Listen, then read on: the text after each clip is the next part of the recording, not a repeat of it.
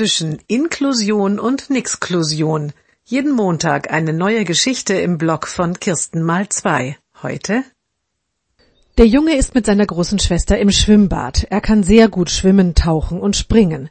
Deshalb sitzt seine Schwester entspannt am Rand des Beckens. Der Junge springt abwechselnd mit einem Mädchen vom Startblock, Köpfer mit möglichst viel Spritzen. Sie feuern sich gegenseitig an. Dann öffnet das Drei-Meter-Brett. Der Junge stellt sich sofort an. Das Mädchen traut sich nicht recht und geht zurück zu seiner Mutter, die in der Nähe sitzt. Kennst du den behinderten Jungen eigentlich? fragt die Mutter. Die Tochter schaut sie mit großen Augen an. Da war kein behinderter Junge. Doch, sagt die Mutter, der mit dem besonderen Gesicht, der so komisch gesprochen hat. Das Mädchen guckt immer ratloser. Die Mutter ist jetzt leicht genervt. Nun bist du die ganze Zeit mit dem behinderten Jungen ins Wasser gesprungen. Nun sag mir doch einfach, ob du den schon vorher kanntest. Ach, den meinst du, antwortet das Mädchen. Dann sag doch gleich, der Junge, der jetzt vom Dreier springt.